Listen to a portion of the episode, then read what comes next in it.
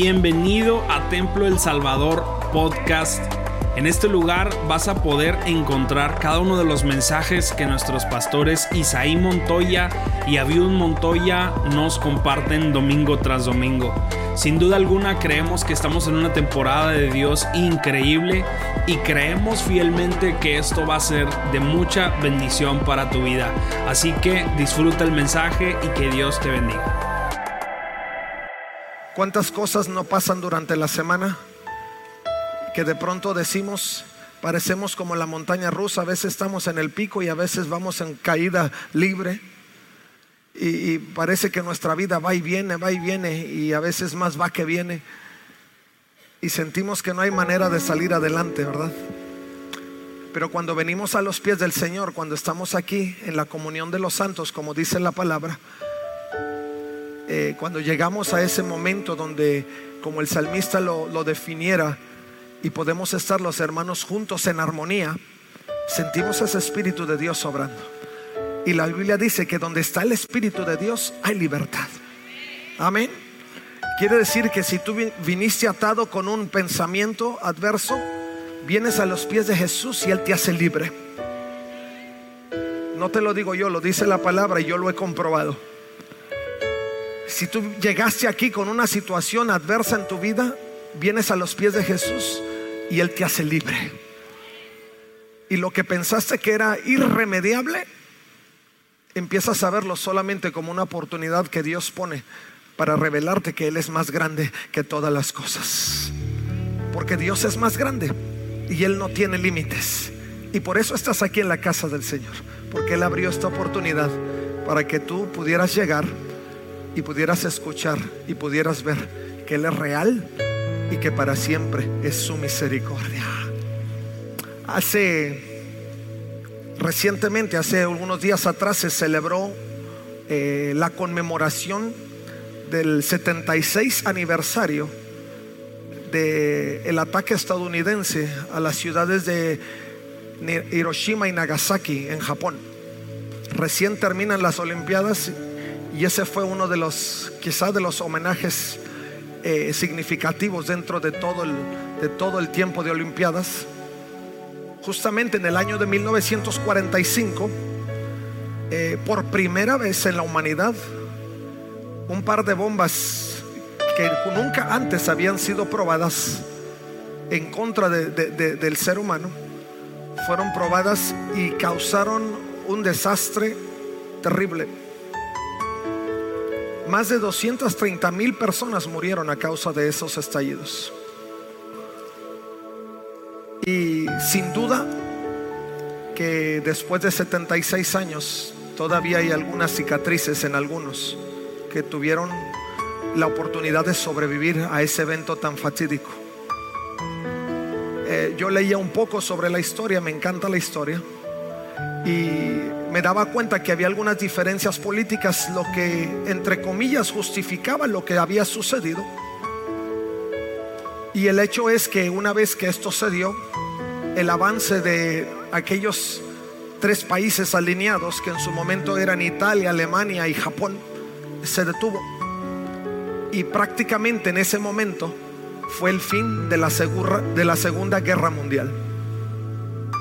Pero tomó un desastre, pudiéramos percibirlo desde la perspectiva humana de esa magnitud, para que el ser humano fuera confrontado con sus malas intenciones y pudiera ser detenido en lo que pudo haber sido una destrucción mayor. Claro, nada justifica el que podamos atentar contra la vida del ser humano. Pero el hecho es que tomó algo tan potente para poder detener lo que pudo haber llevado a la humanidad en otro sentido. Y eso me llevaba a reflexionar un poco. Por ahí ustedes pueden ver un video que está en pantalla. Mientras yo sigo hablando, ustedes lo pueden observar por ahí. Eso me llegaba a pensar sobre sobre justamente el pasaje que hoy quiero compartirles. Y me refiero a Hechos 1:8. Cantidad de ocasiones hemos escuchado Hechos 1:8 y para nosotros, nosotros desde la perspectiva Pentecostés, tiene una importancia trascendente por el hecho de que entendemos que es la manifestación del Espíritu Santo en una forma sobrenatural. Y si lo vemos desde la perspectiva del ser humano, en una forma desproporcionada conforme a los parámetros del ser humano, al respecto de lo divino, de lo espiritual, de lo místico.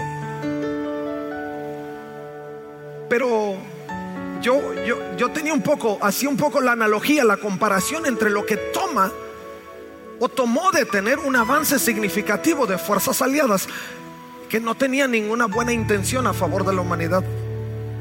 Y cuando yo observaba eso, yo decía, Señor, tomó tu Espíritu Santo en esa magnitud, en esa capacidad, en esa manifestación tuya, para poder detener un avance significativo de lo que, el diablo intentaba hacer.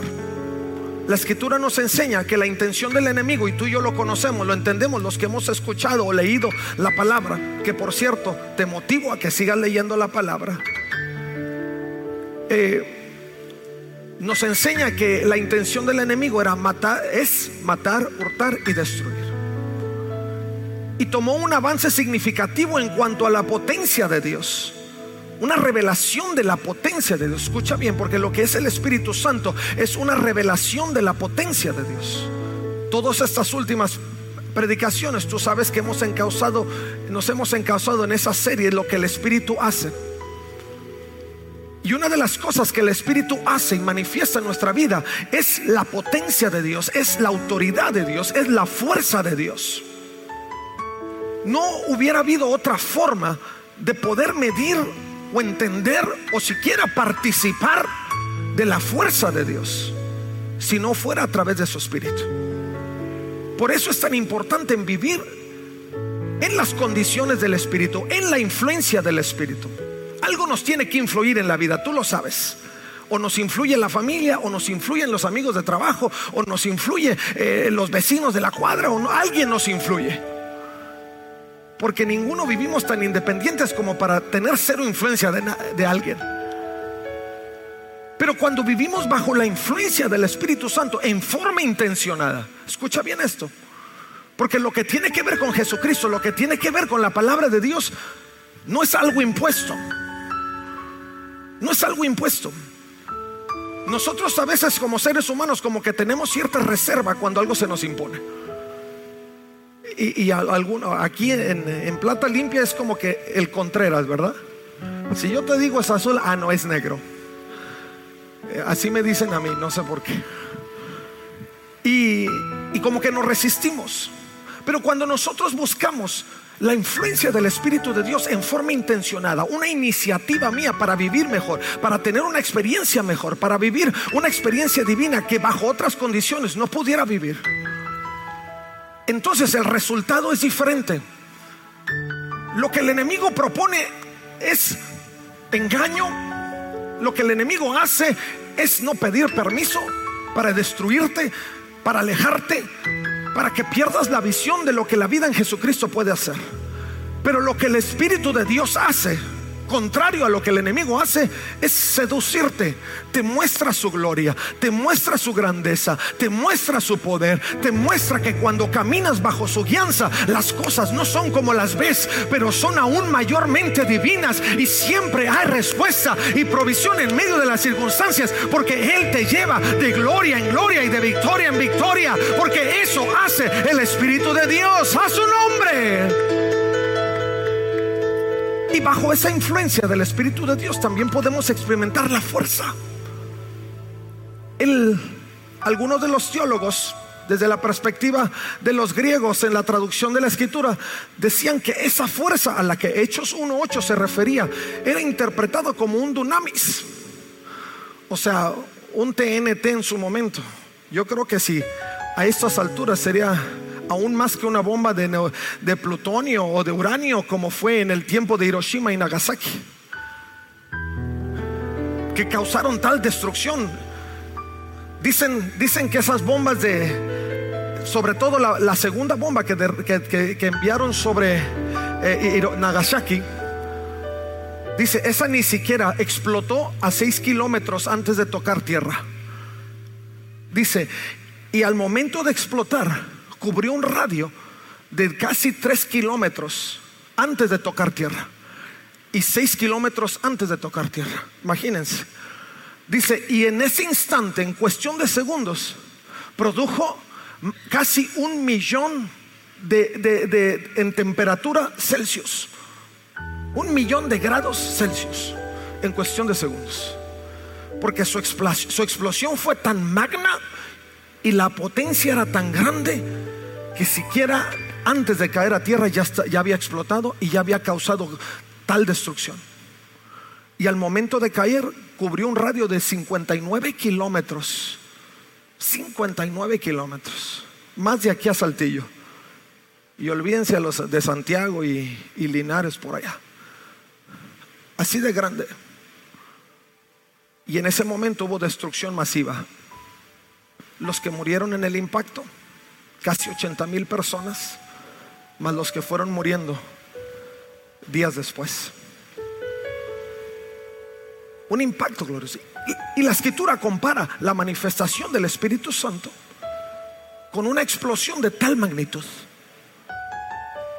con una influencia poderosa que causaba tal poder.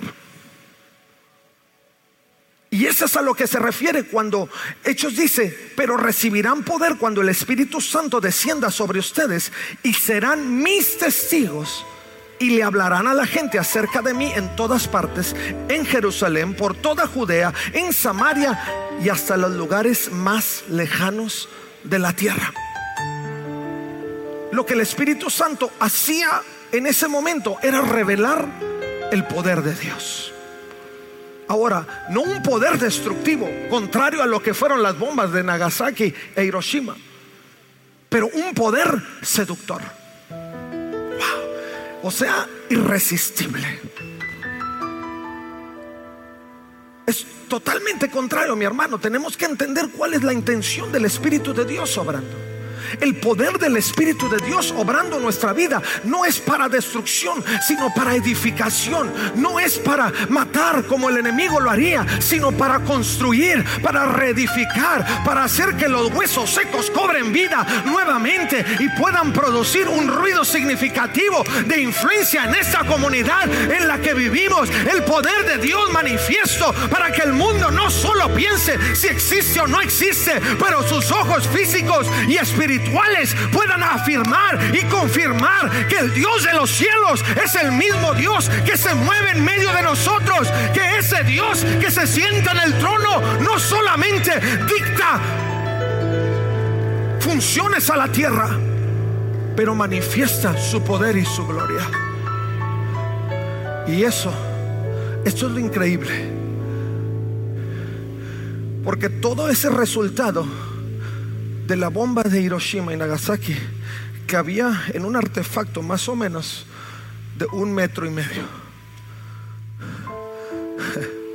Imagínense, una cosita así más o menos. Y produjo tal destrucción. El Espíritu Santo de la magnitud de Dios, de la grandeza de Dios, puesto en un corazón de carne como el tuyo y como el mío, para producir un gran poder de seducción a esta humanidad perdida. Por eso nuestro deseo es entender lo que Dios puede y quiere hacer en nuestra vida. Lo que Jesús hizo cuando vino a, caminar por esta tierra y a dejar el cielo para hacerse como uno de nosotros fue hacer una declaratoria de guerra total a las fuerzas del enemigo. No fue solamente para venir y rescatar, fue para decirle al enemigo, tú no tienes parte ni suerte. Y lo que me ha costado, lo que me ha costado hacer, formar y soplar en esta humanidad me pertenece. Y fue una declaratoria total al enemigo para que él no se creyera que el resto de la vida hacia la eternidad le pertenecía. Al contrario, la muerte, la, la resurrección mostraron que el Señor Jesucristo en su potencia podía bajar hasta el mismo Hades, tomar las llaves del infierno y refregarle en la cara al enemigo que él no tiene parte ni suerte si aquel que camina, camina bajo el amparo del Rey de Reyes y Señor de señores, a su nombre. Uh, ese es el Dios al que tú y yo servimos. Ese es el Dios al, por el cual nos, nos entusiasmamos y nos emocionamos tanto. Porque es la fuerza de su espíritu la que viene a tomar incluso control de nuestra lengua. Y nos hace hablar en otras lenguas. Porque este pequeño vaso de barro, por increíble que pareciera, es capaz de ser un recipiente de la gloria de Dios. Tan grande que la misma, el mismo universo no pudiera contener lo que Dios y lo que Jesús hizo. Pero aún en su grandeza, Dios es capaz de depositarlo en un vaso frágil como tú y como yo. Qué poder de Dios, ¿verdad? Qué poder de Dios. Nosotros estamos en un tiempo de guerra. La escritura dice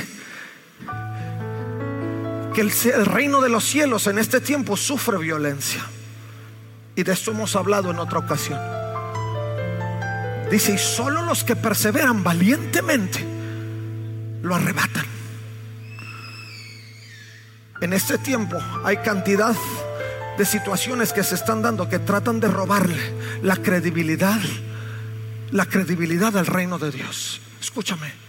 Recientemente yo veía un video en las redes, se los mostré a mi, hijo y a mi esposa, de una periodista estadounidense, quizá algunos de ustedes lo vieron por ahí, lo compartí. Y decía, no me importa lo que quieras creer como cristiano. No me importa si tú crees en la Biblia, no me importa. Pero tampoco me importa que me lo estás tratando de comentar a mí, de que quieras que yo camine bajo principios de, de Biblia, porque yo no creo en la Biblia, yo no creo en el cristianismo. Dice, no me importa. Es más, hasta yo pelearía por ustedes. Y yo pensé, pues eso mismo hizo el Señor con tantos otros que pelearon a favor de la causa del reino. Dije, y lo va a hacer contigo también. Dice, no me importa. Dice, yo no creo en eso ni voy a creer ni me interesa, pero no me lo quieras meter como si eso fuera lo que dictara mi vida. Y esa es la forma que el enemigo trabaja en este tiempo, tratando de disuadirnos de poder vivir en la experiencia gloriosa de Dios. Un cada quien decide cómo vivir. Eso es lo más peligroso. Eso es lo más peligroso. Está bien, si a ti te funciona, perfecto. Y a cada quien como le va en la feria. Y ese es el pensamiento más seductor del enemigo. Está bien, no te lo voy a impedir, porque si te lo impido, entonces digo negro es rojo, es, es blanco. Se lo dije al principio. Pero el enemigo, como es astuto, dice, está bien, deja lo que crea, tú nomás no creas. Deja lo que piense, tú nomás no pienses. Y el enemigo se encarga de engañarnos de esa forma. Por eso tan importante que el poder seductor de Dios fluya a través de nuestra vida, para que en el momento que ese argumento del enemigo se presente en nosotros, podamos comprobar a viva experiencia que Dios es real, que no es solamente lo que yo quiero diseñar para mi vida. Porque cada uno dice, forja tu destino, haz el diseño de tu vida, camina sobre ello y lógralo como si la vida la pudieras vivir solo por diseño tuyo. Tú no lo creaste, tú no te formaste, tú no naciste porque quisiste. Dios lo hizo, Él formó tus entrañas y antes de que salieras te puso nombre. Él cuidó y veló los nueve meses que estuviste ahí en el vientre de tu madre. Él estuvo contigo hasta el día de hoy y te sigue revelando que aunque tú seas infiel, Él permanecerá fiel. Y no podemos ceder el dunamis del Señor, el poder al que se refiere el libro de los hechos es esa bomba que tiene que ser una bomba no explosiva, sino hacia adentro, intrínseca. que explote dentro de nosotros y que nos haga entender y percibir la gloria de Dios. Eso que nos ayude a controlarnos y a entender que no es solo lo que tú quieres diseñar, sino el destino que Él ya formó para ti hacia la eternidad. Por eso necesitamos caminar con esa realidad y no dejarnos seducir por esas palabras del enemigo que te quieren llevar a pensar que tú lo puedes hacer todo. Si a algo le hemos de declarar la guerra en este tiempo, es a toda esa basura que el enemigo quiere hacer correr en tu mente como normal, como natural. Si vamos a las redes sociales, si vamos a las películas, si vamos a todos los medios, hay una campaña fuerte para que nos quede grabado aquí en la mente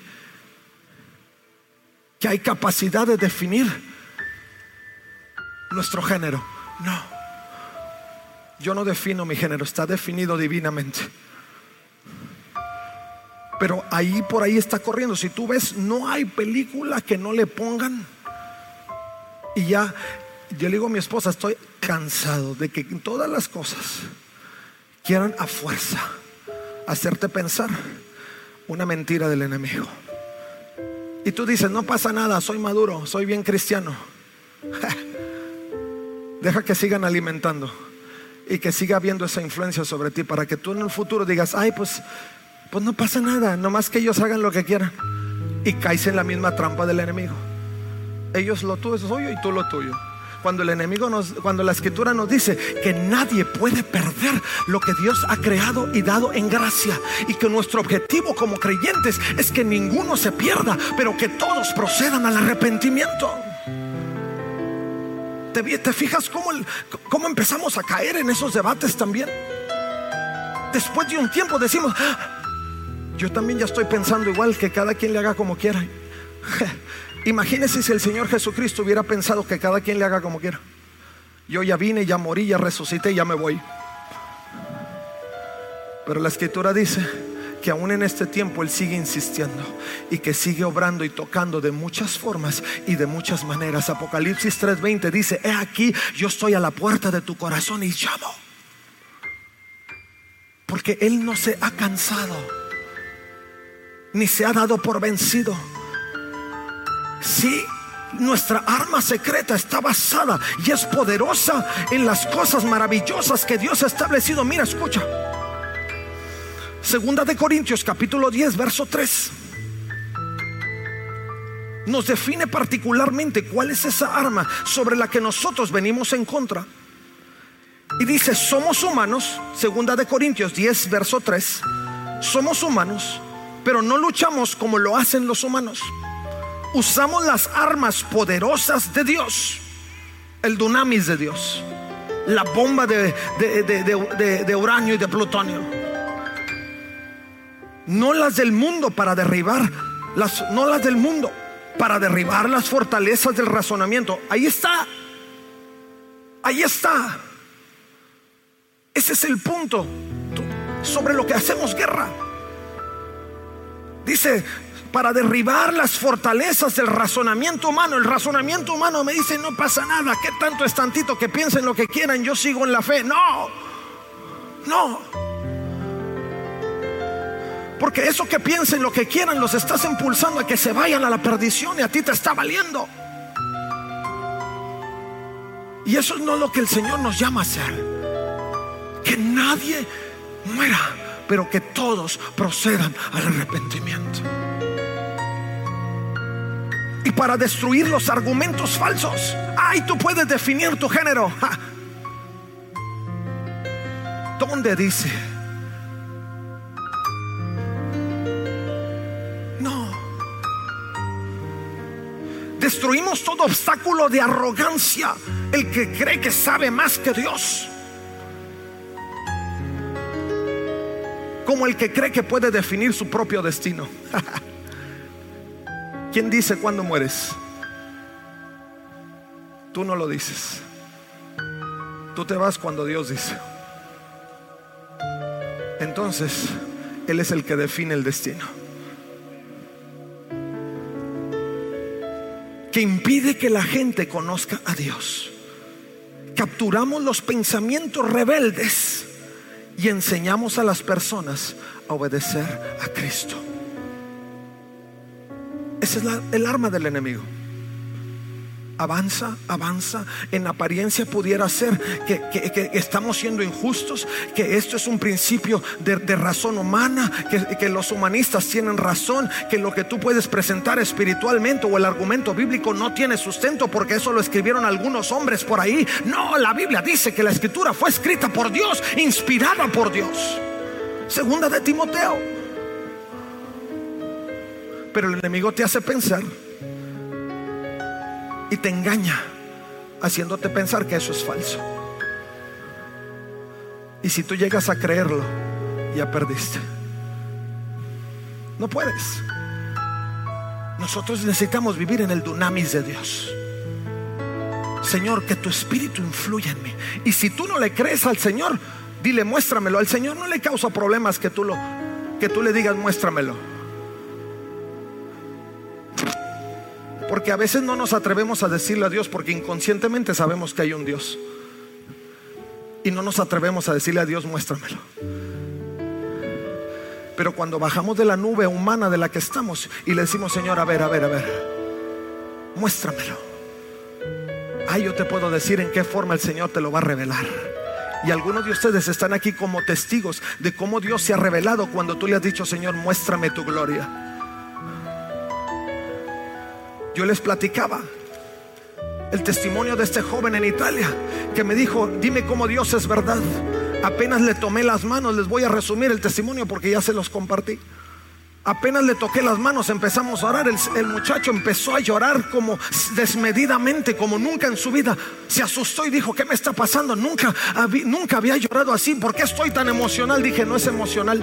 Dije, ese es el Espíritu Santo de Dios al cual tú estabas desafiando y al que le pediste que se revelara tu vida. Dios lo hace. Un joven en el avión viajando de Cancún a Monterrey, un joven inglés empezamos a hablar para hacer el, ya se los platiqué, se los repito. Empezamos a hablar, dijo, ¿cómo, ¿cómo me dices que Dios es verdad? ¿Cómo me lo muestras? Empezamos a orar, le tomé las manos y en el momento que empezamos a orar, el joven empezó a llorar y empezó a decir, no sé por qué estoy en esta condición. Dije, ese es el Espíritu Santo que te está diciendo que Él es real, que Él vive y vive para siempre. Aleluya. Dale un aplauso al Rey de Reyes.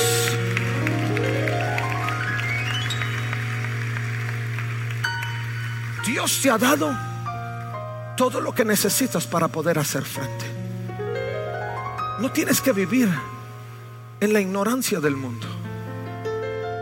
Uno de los frutos del Espíritu, y de esto hemos hablado durante las últimas semanas, o más bien uno de los dones, de los regalos del Espíritu, es la capacidad de discernir, de entender, de saber. Y Dios te da esa capacidad en tu propia vida, en el dunamis de su espíritu, para que no seas el resultado de un engaño más del enemigo, sino que tú puedas hacer frente y sepas, no, ninguna arma forjada en contra mía prevalecerá y mayor el que está conmigo que el que está en el mundo. Porque Jesucristo, el Hijo de Dios, es el único mediador entre Dios y los hombres. Aquel que dio su vida para redención de mi vida. Y ahí tú empiezas a clamar y a buscar y empieza tu corazón a palpitar. Porque en el discernimiento, en el dunamis seductor del Espíritu Santo, en la bomba inigualable de, de aquel que vino para, para ser el consolador de tu vida, empiezas a discernir lo que está sucediendo. Y las cosas que el enemigo intenta empiezan a incomodarte. Dices, esto no es para mí. Pero mira lo que el Señor hace. Lucas 4:18 dice, hablando el Señor Jesucristo, revelándose, parándose frente a la sinagoga y trayendo una palabra profética revelada al pueblo de Israel en su momento, a los judíos en su momento. Dice, el Espíritu del Señor está sobre mí, porque me ha ungido para llevar las buenas noticias a los pobres. El dunamis de Dios, la unción, esa misma palabra es la que se usa para hablar de la unción del Espíritu Santo. Y dice, me ha ungido para llevar la buena noticia a los pobres. Me ha enviado para proclamar que los cautivos serán liberados. No me dice, siéntate y espera que el Señor te salve. No, dice, me ha llamado. La bomba vino sobre mí para que me parara. Para que no me callara. Para que no me dejara seducir y pudiera testificar. Dice, para proclamar que los cautivos serán liberados, que los ciegos verán y que los oprimidos serán puestos en libertad. A eso el Señor nos llamó. Y esa es la influencia y el poder del dunamis de Dios. El resultado del dunamis, de la bomba de Dios, a través de su espíritu en nuestras vidas.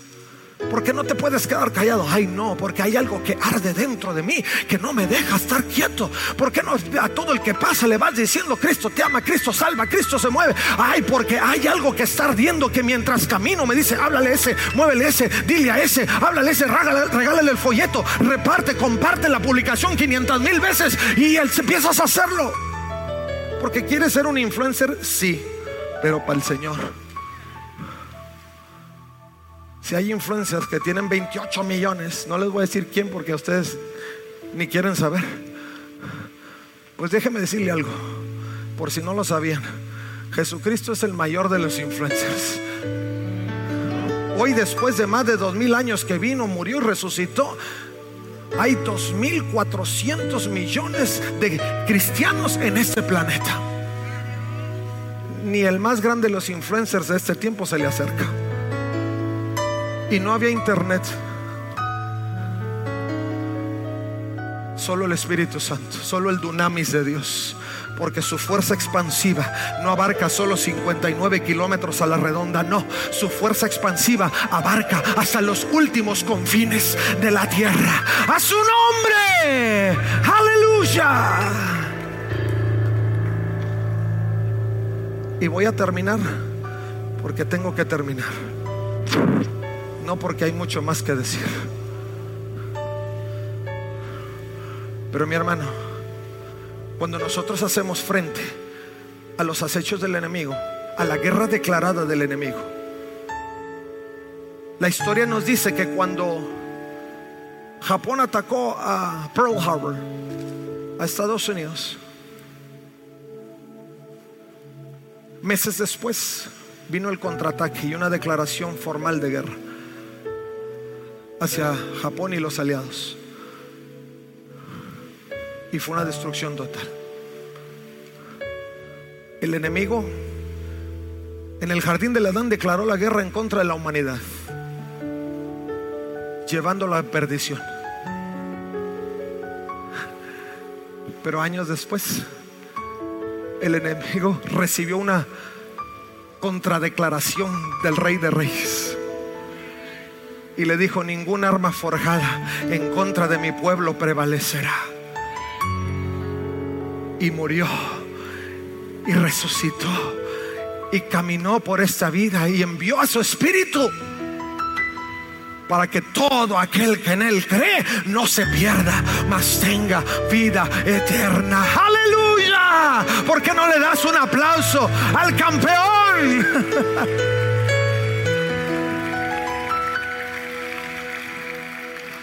Y eso no es solo en vida, pero es en la eternidad. Voy a terminar leyéndote este pasaje de Apocalipsis 27. Y habla un poco del milenio. Más adelante empezaremos con una serie escatológica también. Poquito sobre los eventos de los tiempos finales. Pero hoy te anticipo este pasaje. Apocalipsis 27 dice, cuando se cumplan los mil años, Satanás será liberado de su prisión. Saldrá para engañar a las naciones llamadas Gog y Magog. Pero todos los extremos de la tierra las reunirá a todos para la batalla. Un poderoso ejército tan incalculable como la arena de la orilla del mar. Y los vi cuando subían por toda la anchura de la tierra y rodeaban al pueblo de Dios y a la ciudad amada. Pero cayó fuego del cielo sobre el ejército que atacaba y lo consumió.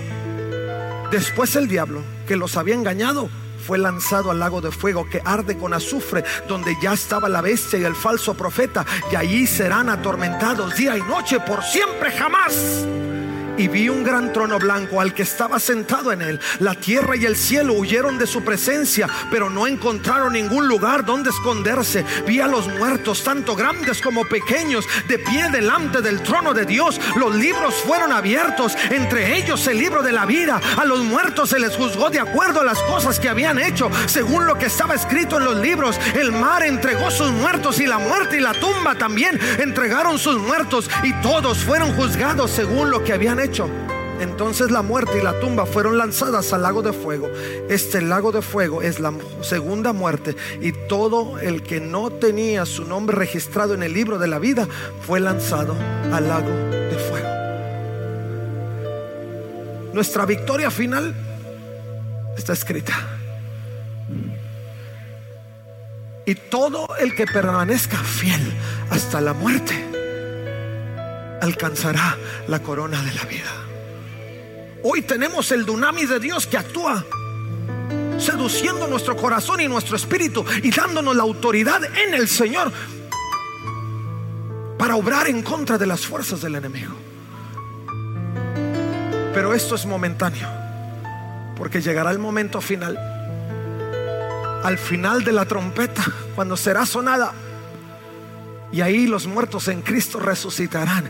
Y los que permanecemos fieles al Señor, dice Pablo en primera de Corintios 15, seremos transformados. Dice, no todos moriremos, pero todos seremos transformados en la gloriosa imagen de Dios y viviremos eternamente y para siempre en su presencia. Hay victoria final asegurada. Hoy vivimos la experiencia de un mundo caído, pero mañana viviremos la experiencia de un cielo que se confía y reconfirma en nuestras vidas y en nuestros corazones. Así es que no tengas miedo. Al final de todo, ganamos. Ay, yo estuviera en un grito. Dije, no tengas miedo. Al final de todo, ganamos. Al final de todo ganamos. Al final de todo ganamos. Al final de todo ganamos. Al final de todo ganamos. Lo único que hay que hacer es decirle, Señor, entra en mí. Que tu fuerza, que el fuego de tu espíritu vengan a obrar de tal manera en mi vida y yo pueda ser un testigo tuyo y le pueda hablar a la gente en todas partes y pueda darle testimonio a todos en mi Jerusalén, en mi Judea, en Samaria y hasta los últimos confines de la tierra. ¿Por qué vamos a Italia? ¿Por qué vamos a Inglaterra? ¿Por qué vamos a África? ¿A donde vayamos? Porque nuestra gran comisión es que nadie se pierda, pero todos procedan al arrepentimiento. ¿Por qué no cierras tus ojos? Muchas gracias por quedarte hasta aquí con nosotros. Recuerda que también puedes encontrarnos en A Corazón Abierto podcast, en donde encontrarás charlas con nuestros pastores, con miembros del staff y con muchas personas más. Así que nos vemos la próxima semana. Muchas gracias y hasta luego.